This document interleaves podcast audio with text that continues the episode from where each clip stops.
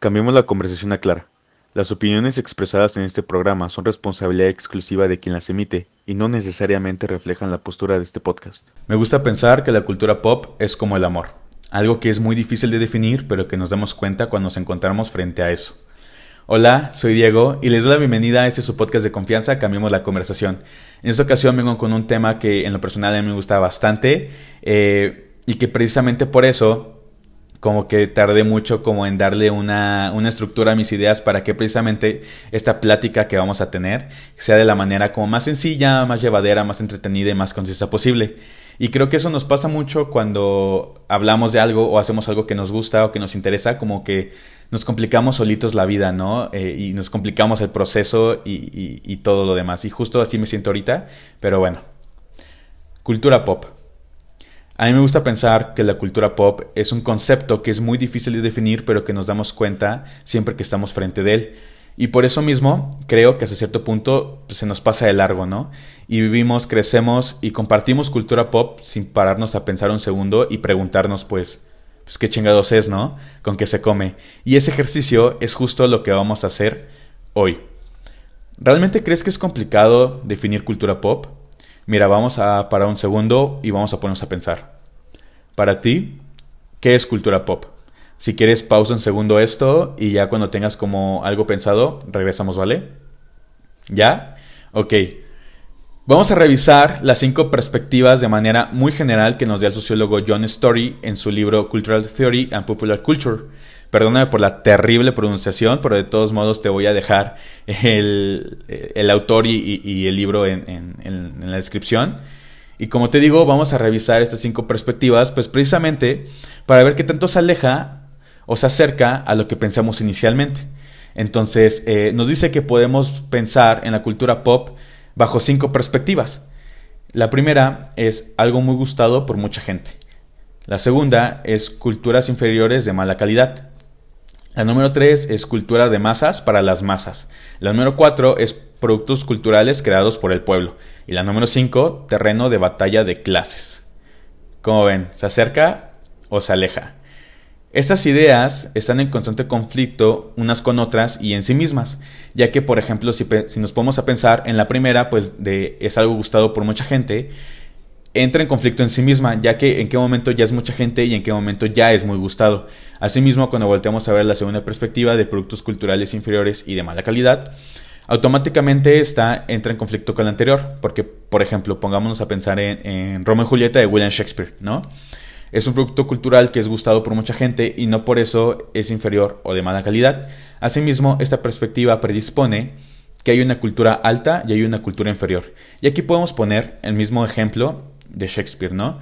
Eh, Romeo y Julieta es una obra que puedes ver interpretada en, tanto en Bellas Artes como en el patio de tu secundaria y no por eso deja de ser la Romeo y Julieta de William Shakespeare, ¿no? Y no por eso eh, la obra de Shakespeare ya es inferior o mejor. Asimismo, cuando volteamos a ver a la tercera, a la tercera perspectiva de cultura de masas para las masas, esta perspectiva va desde una visión capitalista donde la producción en masa y las dinámicas de su consumo son las que definen la forma en la cual vemos la cultura pop. Eh, y esta definición y perspectiva entra en conflicto con las dos posteriores, porque, por ejemplo, la, número 4 nos dice que son productos eh, culturales creados por el pueblo, eh, donde no se necesita la aprobación de una autoridad para ser creada, donde se tiene una visión colectiva de ver el mundo el autor nos hace como una, un ejercicio que a mí se me hace como muy ilustrativo, donde nos dice que es la creación de un sueño compartido.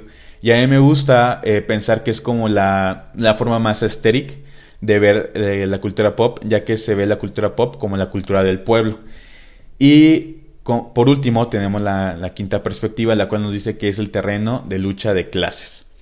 Nos dice que aquí es un lugar donde hay una lucha constante entre la reapropiación cultural de las clases dominantes, eh, de las clases no dominantes, perdón, o sea, la búsqueda de espacios donde sean válidas sus formas de ver el mundo, y por el otro lado, los mecanismos de opresión de las clases dominantes que buscan perpetuar pues ciertas eh, estructuras de privilegio, o sea, un terreno de resistencia y de reincorporación.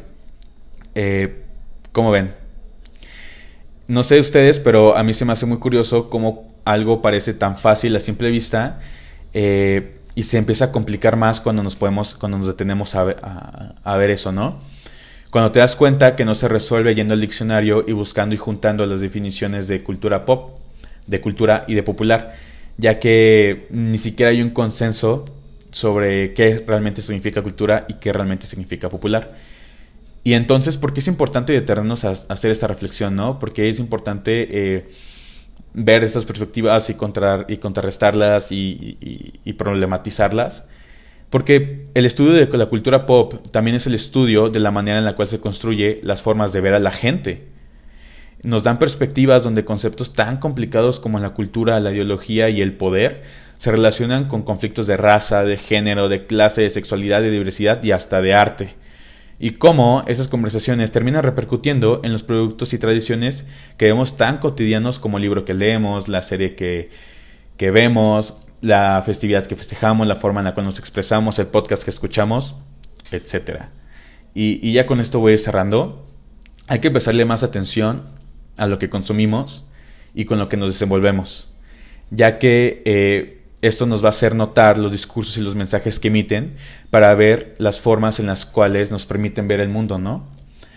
Y, bueno, ya aquí terminó. Obviamente es un tema bastante extenso, con varios debates muy interesantes, como por ejemplo el de relacionar la cultura pop directamente con el arte, y como dice Vernon Brecht, el arte nunca se hace sin consecuencias, ¿no? Y demás. Eh, díganos si, nos, si les gustó o no. Eh, la verdad es que yo tengo pensado, yo tengo pensado como que ya con esta base, como ya que sabemos más o menos como, ok, que la cultura pop es tal cosa, puede ser tal cosa, puede ser tal cosa, este, hacer una serie de videos como explicando y desmenuzando pues los discursos de ciertas cosas pop. Por ejemplo, se me está ocurriendo, yo soy muy fan de Avatar, la de Aang y de Korra y de Harry Potter. Entonces, el, el poder como ver estas sagas y, y estos como productos culturales eh, para poderlos como desmenuzar y poder como sacar los discursos que, que, tienen dentro, ¿no? Y poderlos analizar desde una perspectiva un poco más eh, social. Creo que estaría cool. Háganoslo saber.